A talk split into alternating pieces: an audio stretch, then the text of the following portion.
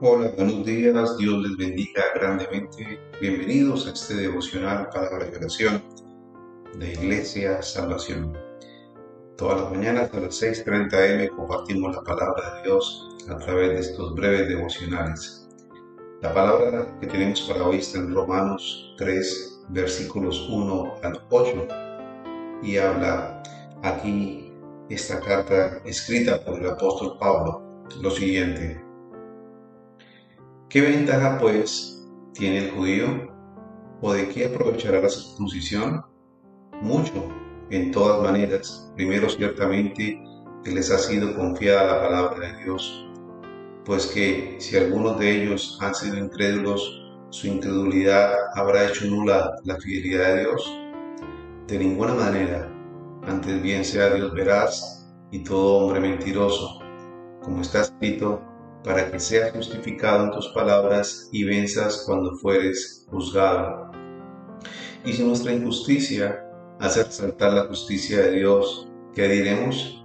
¿Será injusto Dios que da castigo? Hablo como hombre. En ninguna manera. De otro modo, ¿cómo juzgaría Dios al mundo? Pero por si mi mentira la verdad de Dios abundó para su gloria, porque aún soy juzgado como pecador.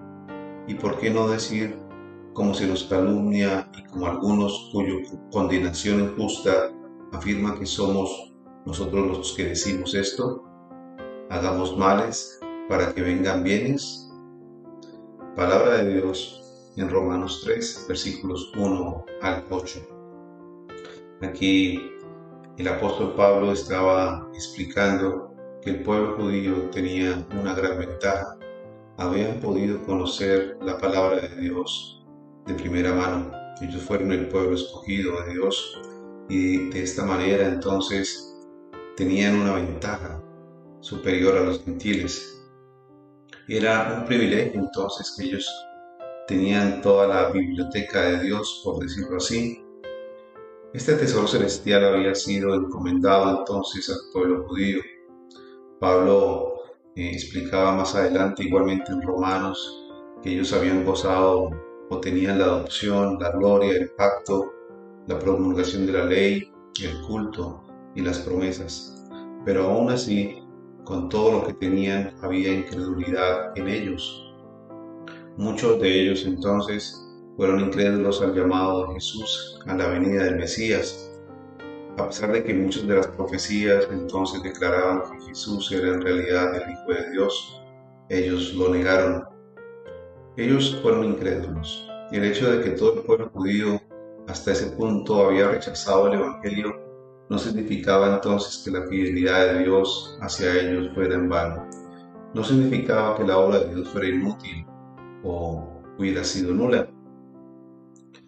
Pablo entonces les dice que ellos tenían todas las ventajas y todas las garantías entonces, porque Dios seguía siendo fiel a pesar de que su pueblo fuera infiel a él.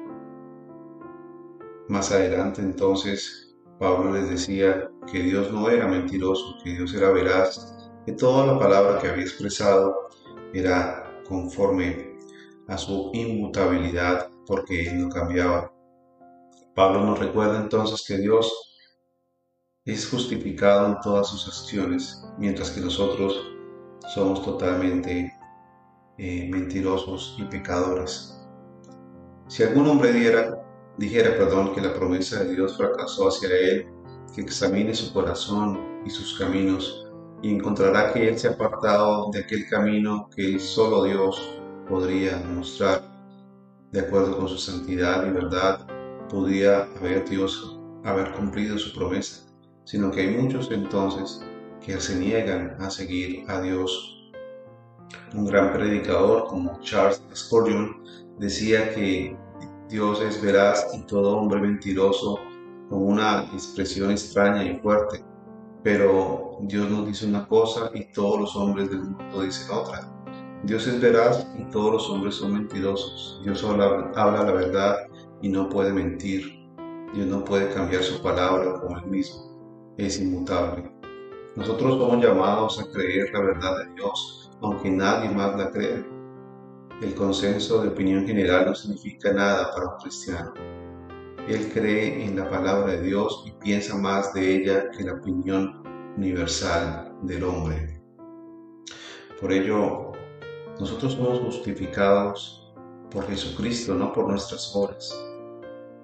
La justicia de Dios fue imputada en nosotros y de esta manera entonces somos declarados justos delante de Él. Pablo entonces les explicaba las objeciones que los mismos judíos habían colocado al plan maravilloso de Dios para sus vidas. Y así hay muchas personas que colocan objeciones, que colocan peros, que colocan obstáculos para que el plan divino de Dios entonces se cumpla en sus vidas. Muchos quieren seguir una vida de pecado, quieren seguir una vida eh, apartada de Dios, pero ser justificados por las obras. Algunos se creen demasiado buenos y creen que con eso van a obtener la salvación y así no, no van a conseguir absolutamente nada, solamente el juicio y la condenación eterna. Por eso esta mañana oramos en el nombre de nuestro Señor.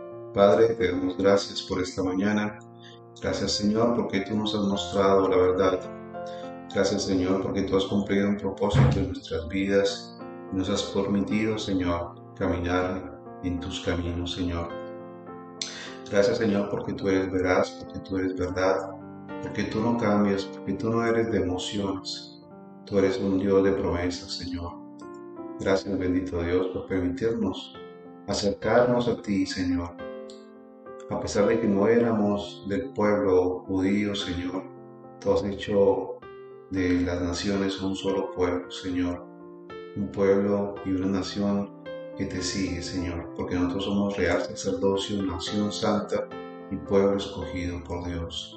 Gracias, Señor, por habernos llamado, por habernos escogido, por hacernos entender, Señor, que tenemos iguales ventajas que tenemos como hijos tuyos, al igual que tenían los judíos, Señor. Gracias te damos por esta mañana, glorificamos tu nombre, bendito Rey, sabiendo que tú, Señor, ya nos has perdonado nuestros pecados y que no seremos juzgados, juzgados por los pecados, sino seremos juzgados por nuestras obras, Señor. Hoy bendecimos este día, Señor, sabiendo que tú te manifiestas en gran manera a cada uno de nosotros a través de tu Espíritu Santo. A ti sea toda la gloria, la honra, el poder, el dominio, la majestad, Señor, la alabanza, todo para ti, Señor. Por eso te damos las gracias y bendecimos este día. En el nombre de Cristo Jesús. Amén y amén mis queridos amigos, hermanos, Dios los bendiga. Nos vemos entonces nuevamente en este devocional, palabra y oración, el lunes a las 6.30 m a través de las redes sociales. Un abrazo, bendiciones para todos.